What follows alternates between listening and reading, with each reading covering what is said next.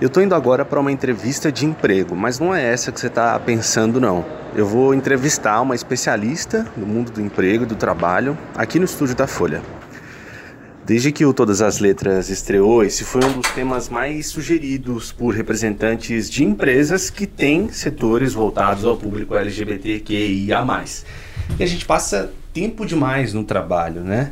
A gente pode ser realmente quem a gente é? Muitas vezes não. Já de cara, quando se pensa nos chamados processos de seleção, a ideia é se adequar ao que a empresa quer. E esse nome é forte, né? Processo de seleção. Quem é escolhido? Por quê? Na medida de qual régua a gente precisa estar para ser selecionado e ocupar uma vaga. Minha geração foi ensinada a respeitar um padrão de apresentação nessas ocasiões. Roupas sóbrias, quase sempre sociais, barba feita, cabelos ajeitados, tatuagem, piercing, tudo bem escondido. Na hora da entrevista com gestores e profissionais de RH, vale dizer que é proativo, que gosta de trabalhar em equipe, aquele discurso todo que você conhece, já deve até ter usado por aí. A gente meio que abre mão de várias características importantes da gente mesmo para se adequar a uma ideia de profissional ideal, prontinho para ser contratado. E se você tem o mínimo de atenção para o que está rolando no Brasil, deve saber que não está fácil conquistar um emprego. Tem gente aceitando qualquer coisa, nem precisa ser o trabalho dos sonhos, não. É só pagar uma grana ok. Mas é quando a sexualidade, a afetividade e gênero estão em jogo. O que desses três tópicos precisa ficar escondido? Uma pesquisa do LinkedIn, aquela rede social profissional, mostrou que metade dos profissionais brasileiros LGBTQIA, assumiu abertamente orientação sexual no trabalho. Na outra metade, 25% já contaram a algum colega e outros 25% não disseram a ninguém do trabalho. Há quem diga que não acha importante dizer, outros não gostam de falar da vida pessoal e tem uma parcela que tem medo de ser punida apenas por ser quem é. Mas o número que mais me impressionou foi o de entrevistados LGBTQIA, que concordaram que ainda falta muito para que as empresas os acolham melhor 82%. E olha que a amostra é expressiva, foram mais de 1.088 pessoas ouvidas, de 18 a 56 anos de idade, dos 26 estados e do Distrito Federal, que estavam trabalhando ou que já tinham trabalhado. Eu fui atrás de alguém do mercado de recrutamento que pudesse me dizer o que está sendo pensado para que esses 82% de LGBTs mal acolhidos se sintam melhor. Alô, Sofia? E eu encontrei a Sofia Esteves, que está na ponta da linha agora comigo. Ela é psicóloga, fundadora de uma das maiores companhias de talentos da América Latina. Esse assunto é um assunto hoje muito, muito importante, onde as empresas elas já têm consciência que as empresas que trazem para dentro dela um quadro diverso de colaboradores conseguem chegar a ter quase 30% a mais de resultado financeiro. Então, já se foi comprovado financeiramente a, a, o resultado positivo que se dá quando você tem um, um grupo diverso. É, e isso tem que começar antes até do processo seletivo. É, a, o principal desafio que se tem é na formação, na sensibilização dos gestores diretos, dos profissionais diversos, a área de recursos humanos, e como você faz trabalho que a gente chama né, de tirar os vieses inconscientes. Todos nós, sem exceção, nós temos vieses inconscientes. Alguns mais voltados para um, para um sentido, outros mais voltados para outro, mas todos temos. Como é que a gente trabalha a questão dos vieses inconscientes para trabalhar com pessoas diferentes de nós mesmos, né? Esse termo, vieses inconscientes, tem sido usado por profissionais de RH para definir a construção que cada pessoa faz do mundo desde o começo da vida. A gente vai aprendendo, internalizando o que é certo e o que é errado e montando estereótipos. Quando a gente vê alguém pela primeira vez, segundo essa teoria, nosso cérebro busca um perfil lá na nossa memória e associa àquela pessoa. A gente repete isso o tempo todo, inclusive no nosso trabalho. O problema é que esses vieses inconscientes podem ser bem preconceituosos. Você pode ter aprendido que, sei lá, ser lésbica é errado. Daí, se o seu trabalho é contratar pessoas e chega uma candidata lésbica ou que você ache que é lésbica, você pode não contratar ela ou dificultar o processo dela, desconfiar da capacidade dessa candidata, ainda que ela tenha um currículo ótimo. Graças a Deus nós temos tecnologias que nos ajudam a fazer os processos seletivos tirando esses viés inconscientes. Então, por exemplo, testes que utilizam a neurociência, onde a neurociência ela está numa camada acima dos viés inconscientes. Isso nos ajuda a aplicar uma série de assessments, de testes de avaliação que independem deste tipo de, de avaliação do, do, ser humano e aí dos seus viés inconscientes. A ficha de inscrição já no próprio, na própria forma que você convida os profissionais para os jovens ou, ou os profissionais para participarem do processo seletivo, ele já mostra se a empresa tem os cuidados mínimos para fazer uma representação de diversidade, para fazer perguntas que ajudem essas pessoas a entender que ok elas serem elas mesmas, que elas podem externalizar desde a própria ficha de inscrição qual é a sua orientação é, sexual.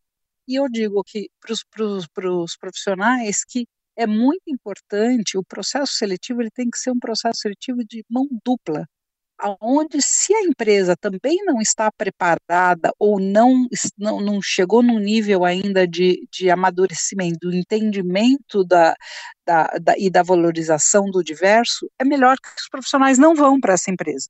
Claro, como eu disse antes, a gente tem uma realidade hoje bem difícil de 13 milhões de desempregados aqui no Brasil. Não é assim tão fácil dizer não a uma vaga, né? As pessoas é, com orientações sexuais diversas, elas precisam ter a força interna de saber que também os indivíduos que, entre aspas, não sabem lidar com eles, não estão fazendo isso por maldade, não estão fazendo isso é, é simplesmente pelo, pelo, pelo novo, não, não, estão acostumados. Tudo que você não tem costume, você às vezes escorrega. Você escorrega na forma com que vai chamar a pessoa, você escorrega às vezes num olhar. E se a pessoa automaticamente qualquer coisa que se faça no ambiente de trabalho, ela se sinta rejeitada, excluída, ela já cria ela mesma uma barreira das pessoas poderem chegar a ela. E se ela é uma pessoa que ri, que brinca, que dá uma dica, olha, você escorregou e leva isso com naturalidade, ela ajuda a romper as barreiras, ela ajuda a, a tirar a discriminação, simplesmente, principalmente mostrando do todo o potencial e do aporte que ela traz de, de, de, de agregação de valor na, nas contribuições que ela faz, na, na, nos conhecimentos que ela possui e tal. Então, é, no dia a dia, a postura que os profissionais diversos têm frente às dificuldades do, dos pares de trabalho, dos superiores, mas faz toda a diferença para que ele rompa as barreiras ele possa ser é, mais incluído. E do outro lado, claro, um trabalho muito forte da alta liderança, da área de recursos humanos, de preparar, de sensibilizar o, o, o ambiente onde esses profissionais estarão e a empresa como um todo, para poderem se relacionar com eles no dia a dia. É, hoje se tem muitas, muitas atividades, palestras de conscientização. Outro dia, por exemplo, no meu escritório, nós convidamos um trans que, que veio nos dar uma aula de, de como eles se sentem, que cuidados nós temos que ter, é, o que, que, é, a empresa pode fazer para que possa ter um ambiente mais, mais positivo e de construção para que todo mundo se sinta incluído.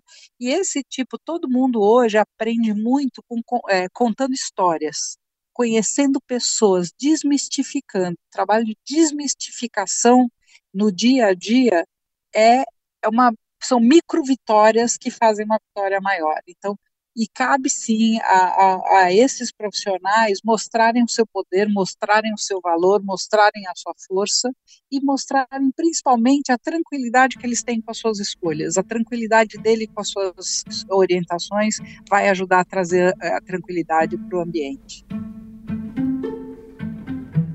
Eu sei, se você é LGBT, deve ter pensado o que eu pensei agora. Quer dizer que os LGBTs precisam ficar se explicando, tipo, ensinando como eles merecem ser tratados? Imagina que na escola, na família, na rua, às vezes, sei lá, indo pro trabalho, no ônibus, você precisa responder, em grande parte das vezes, ignorar a insultos. E aí, quando chega no seu ambiente de trabalho, um local totalmente controlado, você precisa continuar se explicando. Parece um pouco absurdo, na verdade é absurdo. Mas se você ouviu o segundo episódio aqui do Todas as Letras, você entendeu que existe um padrão heteronormativo, né? Tudo aquilo que não se encaixa nesse padrão é diferente ou novo, como disse a Sofia. Não vai ser um departamento de recursos humanos, nenhuma empresa, que vai revolucionar o mundo, pelo menos não sozinho. Se explicar para o mundo toda hora é um exercício diário dos LGBTs. E bom, tem gente disposta a isso. E se as dúvidas persistirem, vale até desenhar, fazer apostila e tudo mais. Nunca me pegaram para tirar dúvida, assim, nem para ficar matando curiosidade. Perguntaram, falaram, ó, oh, tem uma cartilha aí, dá uma lida lá, depois a gente conversa. Bem pro beabá, assim. Esse é o Miguel, ele é um advogado carioca, foi criado no Pará e trabalha aqui em São Paulo, em um escritório. Vim pra cá, fiz meu pitch, e o meu pitch já foi fora do armário. Pitch é uma apresentação de 3 a 5 minutos que candidatos a vagas de emprego fazem a contratantes. Comecei falando, meu nome é Miguel, eu sou um homem trans. É, é, isso aqui é, a gente tá, vai fazer um exercício de achismo, mas você acha que as pessoas sabiam o que, que você estava dizendo quando você disse sou um homem trans? Você acha que aquelas pessoas ali, por mais é, escolarizadas que fossem, elas sabiam o que é um homem trans? Olha, Renan, saber o que é um homem trans especificamente, de você perguntar para elas e elas saberem explicar direitinho, acho que não. Mas como tem estado em novela, série, essas coisas, acho que as pessoas já tem uma noção mais ou menos do que é, mas também, também foi uma estratégia que eu optei colocar no começo da minha fala, justamente para despertar esse interesse, né, dar esse estalo, que foi o que aconteceu. Porque eram várias pessoas ali falando, uma depois da outra, é, pessoal anotando e ficando já um pouco disperso. E quando eu cheguei e falei, ah, meu nome é Miguel, eu sou um homem trans, todo mundo levantou a cabeça para me ver, entendeu?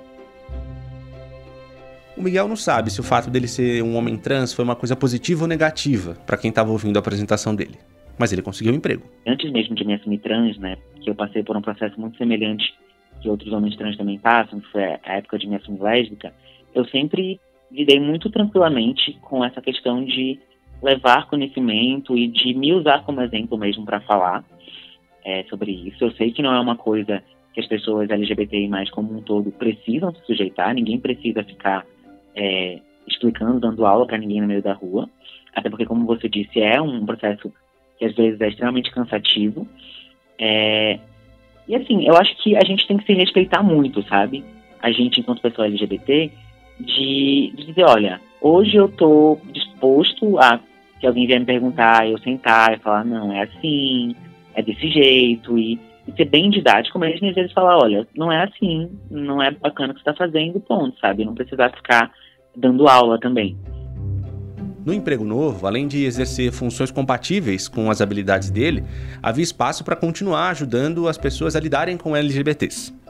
O escritório estava pensando em como montar uma cartilha. Quando eu cheguei no escritório, uma das primeiras coisas que eu fiz foi conversar com a advogada que é coordenadora do Pro Bono aqui, para falar as minhas ideias, saber do que eles estavam fazendo, eram os planejamentos desse ano, e ela comentou comigo da cartilha. Eu falei, nossa, se né, der para eu contribuir ainda, se não tiver começado, seria incrível. E ela super apoiou, é, convidou para participar, ainda não tinha começado a escrever efetivamente a cartilha. E, e para mim, assim, foi super importante, porque eu sou assumido desde o começo da minha transição, publicamente, e, e para mim é muito importante dialogar com as pessoas que não conhecem da minha vivência, que não entendem ou que têm um, um conhecimento muito raso e às vezes meio que revestido de preconceito mesmo sobre o que são pessoas trans.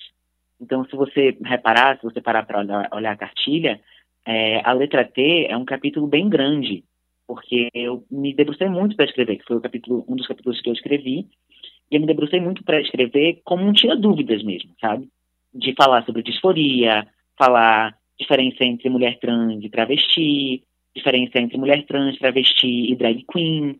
Então, são várias dúvidas que eu vejo pessoas cisgênero, heterossexuais do meu convívio tendo, e que eu falei, putz, se eu posso aqui tentar ajudar desmistificar algumas coisas, a explicar de uma forma um pouco mais simples, é, é isso que eu tenho que fazer, sabe? Essa é a minha contribuição para a sociedade. Essa cartilha tem 59 páginas, é cheia de ilustrações. A que mais me chamou a atenção foi a de um biscoito do gênero. É aquele biscoitinho, sabe, tipo aqueles de filme americano que fazem no Natal. Então, o biscoito do gênero explica a identidade de gênero, orientação sexual e o sexo biológico. Tem também as bandeiras, que identificam cada uma das letras.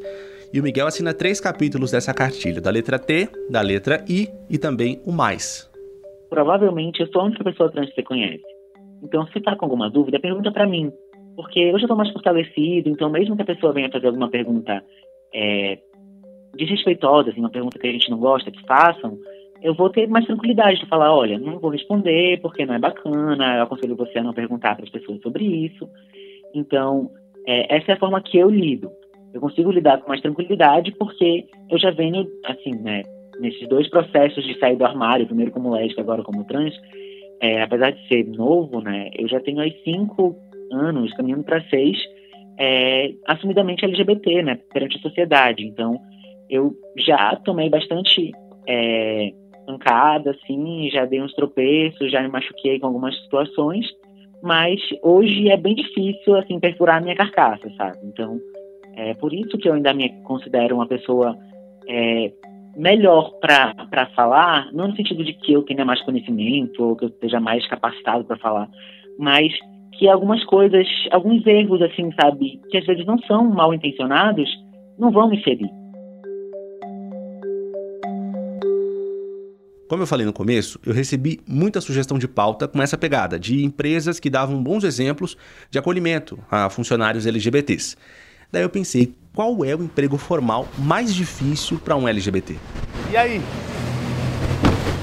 Rapaz, que frio!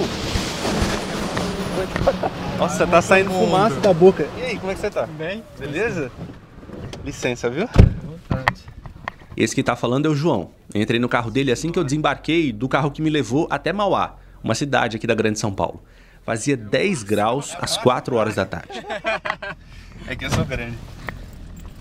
E aí, como é que você tá? Tô bem, tranquilinho. É. Você faz 8 horas de trabalho? Faço 8 horas. Tem, desde abril eu tô em outro setor. Eu saí da carceragem e vim para um setor de inteligência. Tô gravando tudo. Ele já. trabalha no Centro de Detenção Provisória de Mauá, uma área praticamente na Serra do Mar. Eu não tive permissão para entrar no presídio, mas uma coisa me disse que era para eu ir mesmo assim até lá. Talvez eu Eu conseguisse. trabalho com movimentação do preso, então eu, eu, eu direciono ele para hospitais, fóruns ou para outra cidade também.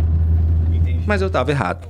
O jeito foi conversar com o João enquanto ele dirigia até a casa dele, na zona leste de São Paulo. Querendo ou não, você está dentro de, um, de uma cadeia, né? É, com todos os riscos que pode ter uma cadeia, né? Há quanto tempo já você trabalha com. Você é, é, agente. Agente de segurança penitenciária. Eu tô há dois anos no sistema. Sempre aqui no CDP de Mauá? Não, eu trabalhei em Pinheiros 1 também, acho que foram oito meses em Pinheiros 1. Daí lá eu trabalhei bastante também na carceragem. E como é que você foi parar no Então. presídio pra trabalhar? Eu. Bom, eu, meu primeiro emprego foi em shopping. Eu era um garoto muito tímido e eu acho que o varejo me ensinou a me comunicar muito bem, assim, porque eu tinha que vender para me sustentar. Mas só que foram muitos anos e querendo ou não, varejo dá uma sugada em você de segunda a segunda. E meu amigo, ele era concurseiro. Então, assim, ele fazia alguns concursos até que ele passou também nesse de agente de segurança penitenciária. E foi me falando do sistema, como que funcionava tudo. E chegou uma época que eu quis também prestar concurso e surgiu esse concurso. E com, como eu já tinha a influência dele, eu resolvi fazer. Mas também sem nenhuma pretensão. Eu, daí foi passando as etapas, passei na teórica, daí veio o teste físico. Também passei no, no- na, na, na, na TAF, que a gente fala, que é a prova física. Depois veio o psicológico, tudo, foi tudo passando. Quando eu fui convocado, o, a loja que eu gerenciava na época faliu. Então, e o dono falou assim, ó, sabadão tô baixando o caminhão aí e a gente vai fechar a loja. Então a gente vive um momento de crise econômica, não tinha escapatória. Eu já tinha passado, eu falei, eu vou para o sistema prisional. Mas sinceramente hoje eu me encontrei profissionalmente. Cadeia é uma coisa que eu gosto de, de trabalhar. Por quê?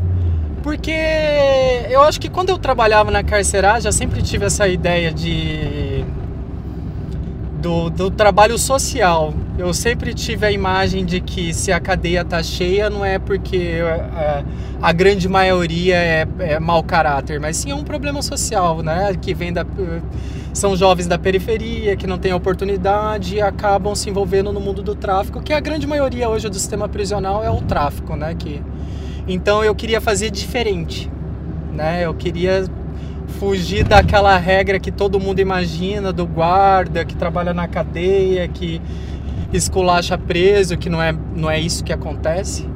E eu queria partir mais para a área social, assim, tentar entender por que que tá lá. Eu acho que mudou minha, minha visão de vida, assim, depois que eu vim trabalhar na cadeia. E onde é que fica a sua sexualidade nessa história? O quanto da sua sexualidade aparece no seu trabalho? Como é lá dentro ser um profissional LGBT? É, na verdade, assim, eu tive um grande receio no início disso. É, quando a gente recebe o curso de formação e eu lidei claramente com, com a homofobia diretamente nesse curso, que teve uma, um senhor que estava fazendo no mesmo momento comigo o curso de formação e ele foi claramente homofóbico, ele fazia piadas homofóbicas todo momento, porque eu sou gay declarado, sempre fui, tipo, ó, desde novo eu me declarei gay e não, nunca tive dentro de um armário, assim, né? Desde que eu me tornei adulto eu já era um gay declarado. E quando a gente entra num curso, é, eles falam muito de diversidade no curso ah, é? e de como tratar a diversidade no sistema prisional. Só que os professores, por não terem grandes conhecimentos de diversidade, usavam nomenclaturas erradas de transexuais, de homossexuais. E desde o início do curso eu corrigi, corrigi os professores, não me declarando gay, mas a galera percebeu que né, eu sou gay porque eu fazia essas correções de, de nomenclatura da, é, LGBT. Daí surgiu essa pessoa, né, esse senhor, que a todo momento ele me tentava me constranger ou fazer piadas homofóbicas, ou até em momentos de raiva, em grupos de WhatsApp da sala, ele usava palavras de baixo calão para se dirigir a mim. Mas é, essa é a vantagem da SAP, que é a minha secretaria, né? Pelo menos eu tenho conhecimento só da minha, porque eu vivo dela é, eles têm um aporte muito grande para que não aconteça essas perseguições ou situações de homofobia na secretaria, no sistema prisional. Então ele acabou fazendo uma declaração dessa num grupo e tinha um professor de sindicância. E ele deixou bem claro para ele que se ele não respeitar como se respeita todo mundo, ele vai ter que se respeitar, me respeitar perante as leis e perante as regras da SAP, né? Tipo, eles têm leis específicas que protegem o funcionário público LGBT. Nesse momento ele se calou, nunca mais ele falou, ele saiu do grupo.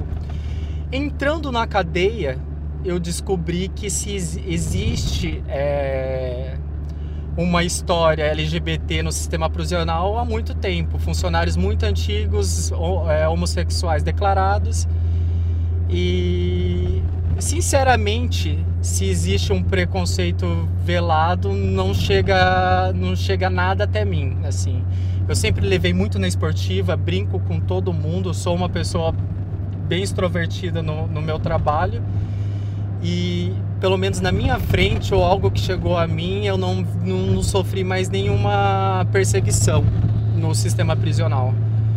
E eu acho que até em shopping eu já sofri, né, trabalhando em gerenciamento de loja, alguns preconceitos, coisas que eu nunca sofri aqui trabalhando, enfim, no sistema prisional. Talvez esse senhor, porque não está habituado, né, ao trabalho, ele estava começando o curso dele, ele se sentiu à vontade, ele viu que não pode ser assim e que se não, talvez ele talvez seja até homofóbico, mas no sistema prisional ele vai ter que engolir seco porque tem muitas leis que protegem a gente.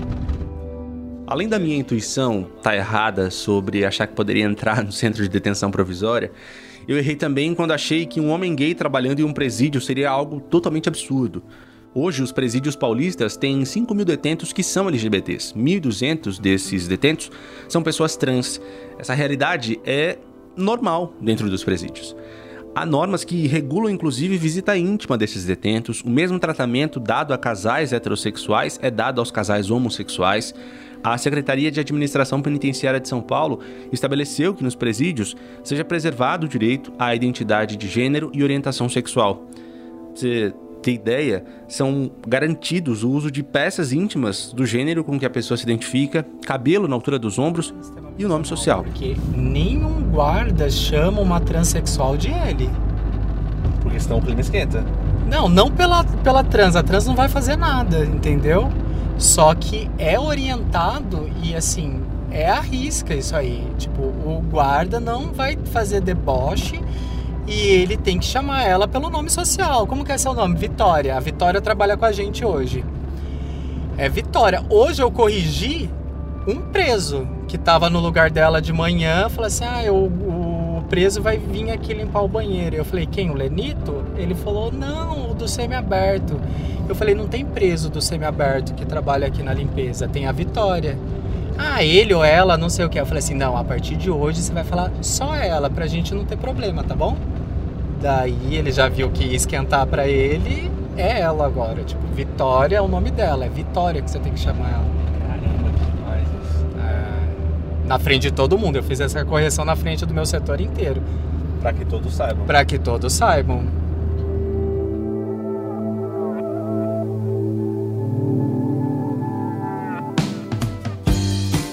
Esse foi o sexto episódio do Todas as Letras, podcast de diversidade da Folha. E foi um episódio difícil para mim, eu, eu, Renan, falando. Não de fazer, né, questão prática, mas de, de conceber essas ideias, né? Porque eu fico pensando, é, é, eu fico muito incomodado, na verdade, com isso de LGBTs precisarem se explicar o tempo todo, em todos os lugares que vão.